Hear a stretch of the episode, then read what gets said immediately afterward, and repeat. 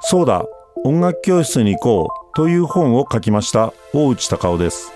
今週は音楽が人生を豊かにするをテーマにお話したいと思います。未来授業。この番組は暮らしをもっと楽しく快適に川口義賢がお送りします。未来授業。今週の講師はそうだ音楽教室に行こうの著者大内隆夫さんです。大内さんはこれまで専門分野とされてきた音楽に教育や健康といった新しい視点でアプローチ。またメガバンク勤務の経験を生かして音楽をビジネスや就職に生かす方法論も伝授しています。人生100年と言われる長寿社会を元気に生き抜くために音楽は最高のパートナーになると大内さんは言います。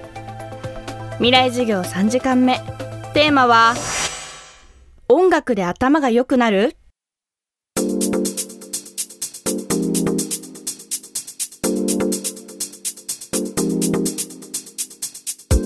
楽器や歌の演奏は手指の運動で脳に刺激を与えたりとかですね。あるいは腹式呼吸でこれあの誤嚥性肺炎の予防効果が認められたりとか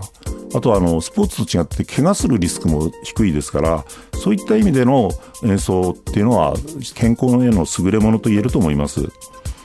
例えばあの楽譜を通してですね脳で読み取って手指を動かして指令を出してさらに耳で聞いてこう調整するというのはこれ脳にとっては非常に難しい作業だそうなんですけれどもそれがまた脳の活性化につながっているそうです。あるいは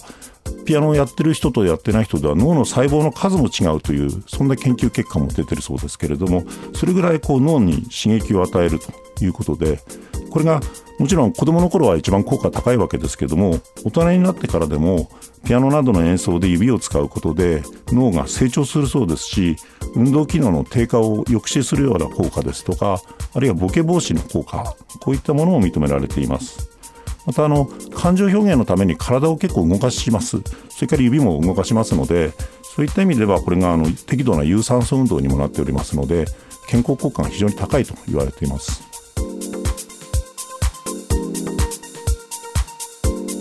とはいえ音楽を楽しむためには物理的な時間が必要です。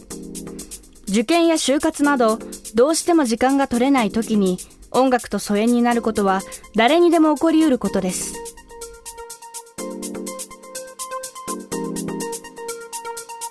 よく我々は時間を中心に置いておいてピアノやると勉強の時間が少なくなるというふうなことなんですが脳というのはこれ連続作業に非常に弱いんだそうですね。あの中には15分ぐらいで脳っていうのは集中度が落ちるというふうなことが言われていると思います。でそういった意味で言うとですね勉強と勉強の合間にピアノの練習などを入れることで勉強が非常に効率的になるというふうに言われてます。今年もあのピティナというピアノのコンクールがあるんですけれどもこれで優勝したのはなんと東大生。それから、えっと、セミファイナルまで残ったのは名古屋大学の医学部生。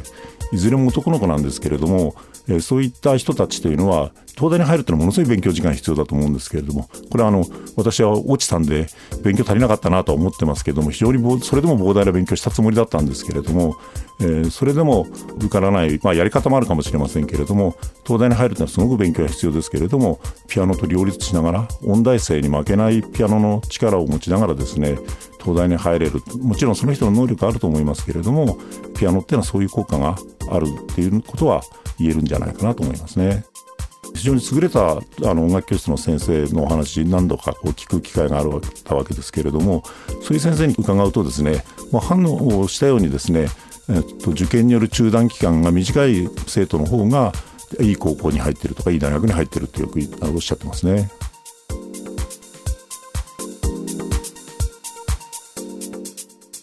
一方音楽に親しむことで感性が磨かれて表現力やコミュニケーション力がアップするとしたら音楽ができるとモテるなんてこともあったりはしませんか？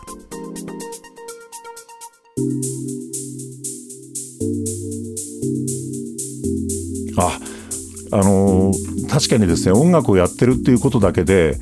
女の人がとかあるいは男の人が相手に非常に興味を持つということが非常に言えると思いますね。それから音楽を通じていろんな会話ができるのでコミュニケーションがスムーズにいくのでですね非常に音楽をやっててモテたとか音楽教室で一緒に習ってた人と結婚したとかですねそういった事例も多くあります。ですからやはり私自身はあんまりモテなかったんですけれども あの、えー、そういった意味では音楽をやってるとモテるよって自信持ってちょっと私自身は正直言えないんですけれども周りを見てると音楽をやっててモテる人が多いなっていうことは感じます最近はピアノ男子も増えていますこれあのコンクールの出場者なんかを見ると顕著なんですけれどもかつては10人に1人も男の子がいなかったのが最近は5人に1人ぐらいは男の子がいてですね、まあ、最初にピアノ男子という言葉を使いましたけれども、まあ、こういう言葉も普通に今音楽教室ではあの使われている言葉になっています。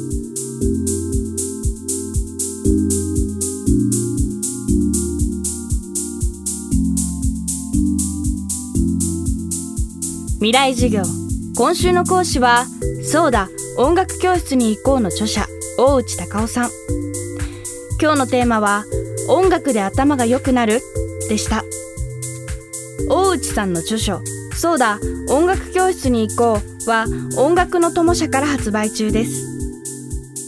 未来授業明日も大内隆夫さんの授業をお届けします。川口技研。階段での転落大きな怪我につながるので怖いですよね。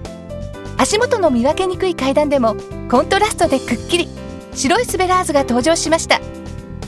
皆様の暮らしをもっと楽しく快適に。川口技研のスベラーズです。未来授業。この番組は暮らしをもっと楽しく快適に川口技研がお送りしました。